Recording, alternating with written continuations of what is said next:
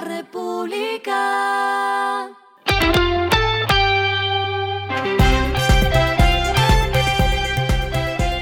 Al final de la jornada, esto es lo que debes saber sobre el comportamiento de los negocios, las finanzas y la economía. Las movidas de hoy fueron. En el marco de la conferencia de resultados de 2023 de Celsia, la empresa de energía del grupo Argos reveló que la compañía tiene planes de vender los proyectos de fuente eólica que tiene en La Guajira y que están ubicados en Maicao y La Uribia.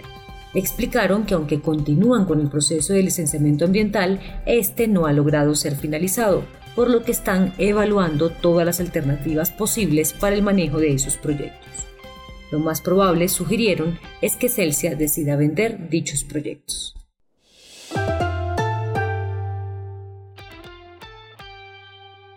La marca de ropa interior colombiana Diana Jordi anunció que hará inversiones para la apertura de puntos físicos en México, con lo que busca consolidar su presencia en el mercado internacional.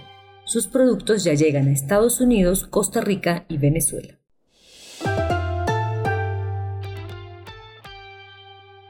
El Grupo Éxito anunció que someterá ante la Asamblea General de Accionistas una proposición de reforma de los estatutos sociales de la compañía en la que habría una reducción de su junta directiva de 9 a 7 miembros o directores patrimoniales e independientes.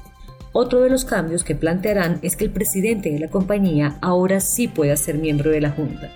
La decisión será tomada en la reunión presencial ordinaria de la Asamblea General de Accionistas el próximo jueves 21 de marzo. Lo que está pasando con su dinero.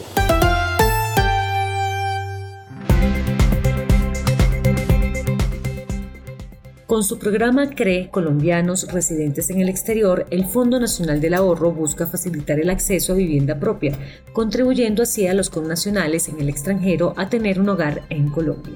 Con esto, todos los colombianos residentes en el exterior pueden tener acceso privilegiado a créditos hipotecarios con condiciones financieras favorables.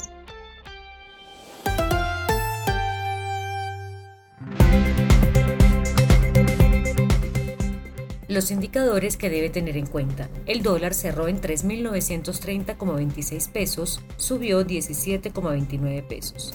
El euro cerró en 4.246,84 pesos, subió 11,64 pesos. El petróleo se cotizó en 77,84 dólares el barril.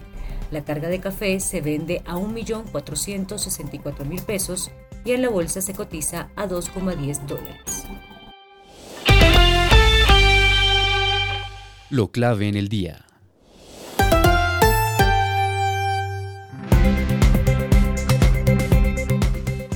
El Ministerio de Trabajo y la aplicación de domicilios RAPI anunciaron hoy miércoles la firma de un acuerdo para definir una tarifa mínima garantizada de 3.050 pesos por pedido finalizado, entre otros beneficios para los repartidores inscritos en la plataforma.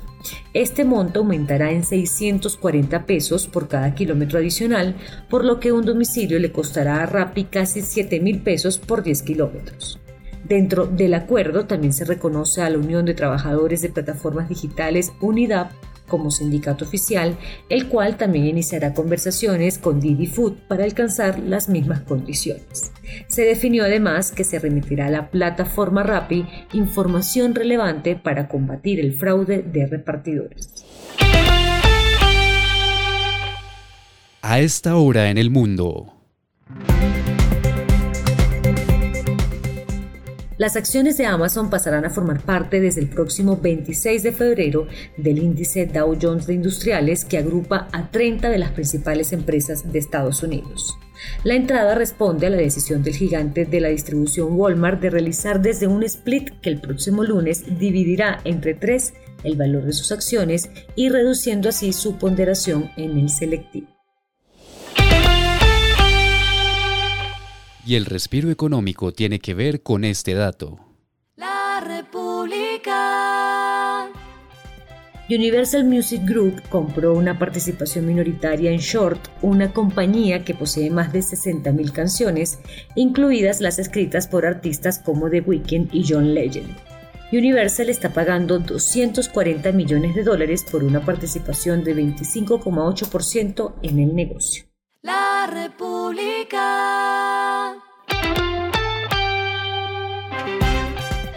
Y finalizamos con el editorial de mañana, El peligroso fantasma del crowding out. Que la economía esté en negro por aporte del sector público y su gasto, más no por acción productiva del sector privado, significa que la primera víctima es el pago de impuestos. Esto fue Regresando a casa con Vanessa Pérez.